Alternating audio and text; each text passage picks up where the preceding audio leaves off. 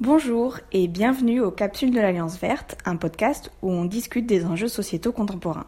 Pour la troisième série du podcast, nous allons rencontrer Yves Montauroy, un enseignant-chercheur en sciences politiques dans le laboratoire caribéen des sciences sociales à l'Université des Antilles. La recherche d'Yves Montauroy se concentre sur l'analyse des politiques publiques créées pour développer la transition écologique et surtout sur l'analyse des acteurs de ces politiques publiques. Donc, Yves Montouroy, on a bien vu dans les trois derniers épisodes la complexité de la situation. Vous nous avez expliqué la capture des politiques publiques des transitions écologiques, à la fois dans ses formes positives et négatives. Et aujourd'hui, on va se pencher sur les solutions pour éviter cette situation, du moins euh, d'après les sociologues. Donc dites-nous comment, comment peut-on faire vraiment pour éviter la capture des politiques publiques? Bah, en fait, c'est un, un débat qui est à la fois euh, politique, euh, dans nos arènes politiques, auprès de nos élus, auprès des, des représentants associatifs, mais c'est aussi un débat, euh, un débat académique sur la manière de fabriquer le changement dans les sociétés complexes et, et l'organisation du, du, pouvoir. Donc il y a, y a plusieurs, il y a plusieurs écoles, hein, si je puis dire, qui se, qui se dégagent. Il y en a, certains auteurs euh, sont en faveur d'un retour de l'autorité publique et de plus de coercition pour rendre obligatoire euh, un certain nombre de, normes environnementales euh, communes définies par l'État, ses experts et les scientifiques. Mais ça, ça pose une question démocratique. Voilà, ce, commandement par contrainte de, par l'État et les experts. Il y a, il y a d'autres, d'autres auteurs qui, eux, se penchent pour euh, renforcer les mécanismes de démocratie environnementale et de gouvernance euh, participative, en s'assurant que chacun puisse euh, participer, s'exprimer, euh, et, en, et en protégeant hein, les, les, individus, notamment, et les citoyens contre les intérêts marchands extrêmement organisés dans le, par le lobbyisme.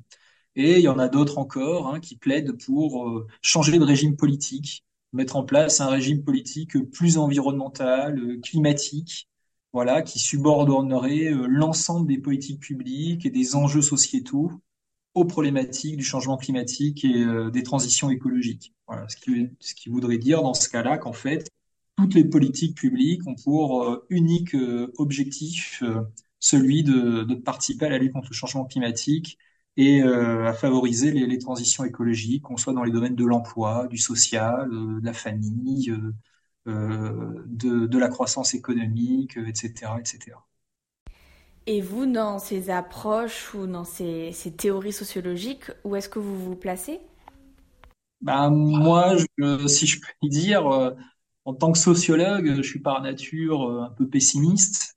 Euh, ce que je reproche à toutes ces, ces approches, c'est qu'elles sont, aux trois approches que je viens de parler, c'est qu'elles sont, euh, euh, comme on dit dans notre jargon, euh, très normatives, c'est-à-dire qu'elles présupposent qu'à un moment donné, il peut y avoir un, un acte d'autorité isolé des rapports sociaux, des luttes, des rapports de domination, et qui va permettre de, de fabriquer d'un coup le changement. Voilà. Euh, et même quand euh, ces changements de régime politique sont progressifs, y a, pour moi, c'est extrêmement euh, compliqué. Pourquoi? Parce que qui dit gouvernance, qui dit participation, qui dit démocratie euh, dans nos dans nos systèmes contemporains, bah, dit faire participer. Et ici, bah, les intérêts organisés, les intérêts organisés ont un atout un atout conséquent. Ils ont des ressources monétaires qui leur permettent de s'organiser sur le temps long pour influencer le pouvoir politique. Donc moi, j'ai plutôt un regard euh, pessimiste sur ça. Mais attention, en corollaire, il y a euh, toutes les, dynamiques sociétales et locales qu'on observe, euh, des acteurs économiques, y compris des acteurs économiques, des associations, des individus, des élus locaux et nationaux qui portent des discours alternatifs, des discours en faveur de la transition écologique et qui mettent au cœur de leur, de leur programme et de leur action, la transition écologique et la, et la justice sociale. Donc malheureusement, moi je suis dans une approche plus incrémentale d'un changement qui aura, qui aura peut-être lieu, mais qui sera sur le temps long, parce que les, les rapports de domination ne vont pas, euh, ne vont pas disparaître parce qu'on fait une injonction à la transition écologique. Voilà, on n'a pas tous le même intérêt au changement. Malheureusement, on le voit encore aujourd'hui hein, dans les, euh, face aux grands groupes bancaires, financiers et industriels qui continuent d'investir dans les, énergies fossiles, les puits, puits de, pétrole et de gaz dans l'Arctique et ailleurs dans, le monde. Et ce au détriment des risques environnementaux et humains. Donc si je comprends bien, cette approche que vous valorisez se repose principalement sur l'action individuelle au niveau local et spécifique à la situation et aux nécessités du terrain, c'est ça?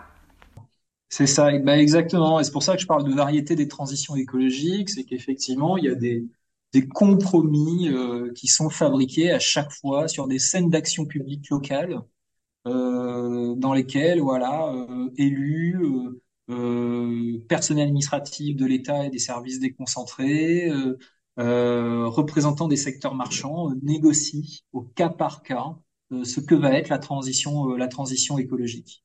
D'accord. Et donc, est-ce qu'il faudrait une multitude de ces actions individuelles et, et, locales pour avoir un impact aussi général que les normes européennes?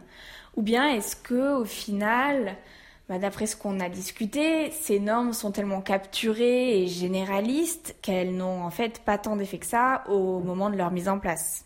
Alors, il y a, y a deux, choses. Dans, euh, premièrement, effectivement, il y a, y a, toute une partie de la, la littérature euh, et, de la, et, de la, presse hein, et des, des, discours politiques qui sont sur la multiplier les initiatives individuelles et c'est la masse, c'est le volume de ces initiatives individuelles qui va changer les choses et qui va permettre de changer les choses malgré ce qu'on n'arrive pas à changer. Voilà. Par exemple, on n'arrive pas à réguler les problèmes de congestion euh, routière sur certaines métropoles, etc. Mais on plante des arbres partout, partout, partout. Voilà, on se dit comme ça, ça absorbe, ça peut faire partie de ce type d'initiative, les jardins partagés, etc.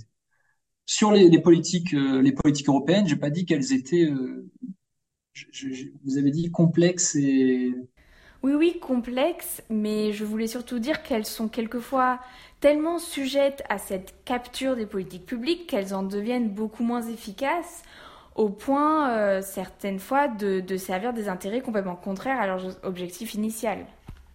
Oui, voilà, c'est ça. Mais bah, le, le, truc, c'est que c'est un corollaire, euh, c'est un corollaire de la, décentralisation euh, et, des politiques programmatiques dès lors euh, qu'on est dans un choix sociétal, hein, on, est, dans un débat de société hein, depuis une cinquantaine d'années. On, ne veut plus d'un État planificateur central qui, décide tout dans les ministères et qui va, négocier à la marge avec les, acteurs locaux. On veut du débat, on veut de la gouvernance, on veut de l'inclusion.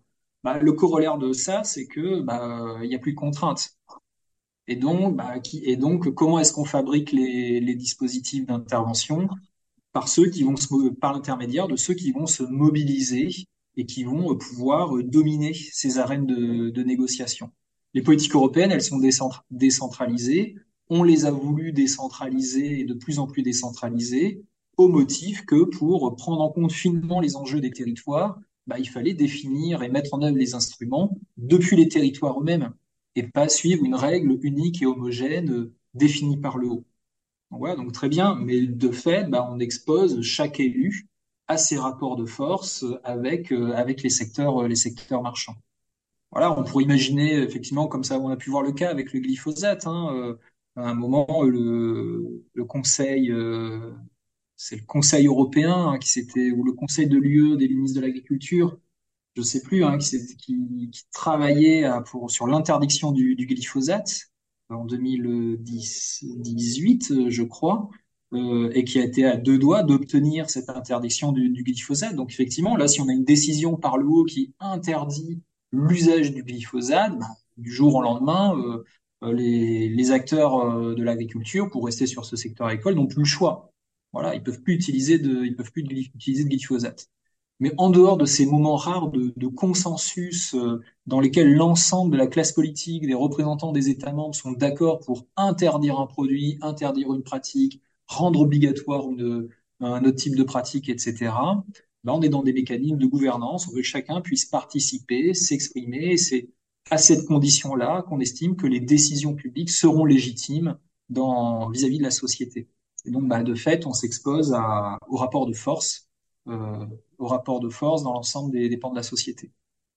Donc, je finis pas sur une note positive, mais c'est euh, le, le, positif, c'est que chacun peut participer. Mais le négatif, c'est que ça rend plus visible ces, ces rapports de force et la manière dont, dont ils se structurent. Euh, les rapports de force ont bien évidemment lieu hein, au, autour de l'État quand on est dans une décision éminemment centralisée et concentrée. Voilà, c'est juste qu'il y a un déplacement des, des, arènes de pouvoir et de, de négociation. Voilà, en tout cas, on, légitime la prise de parole publique de, tout un chacun. Euh, on le voit avec les zones à défendre, on le voit avec les, mobilisations protestataires contre des projets économiques, des projets d'infrastructure, des mines, etc.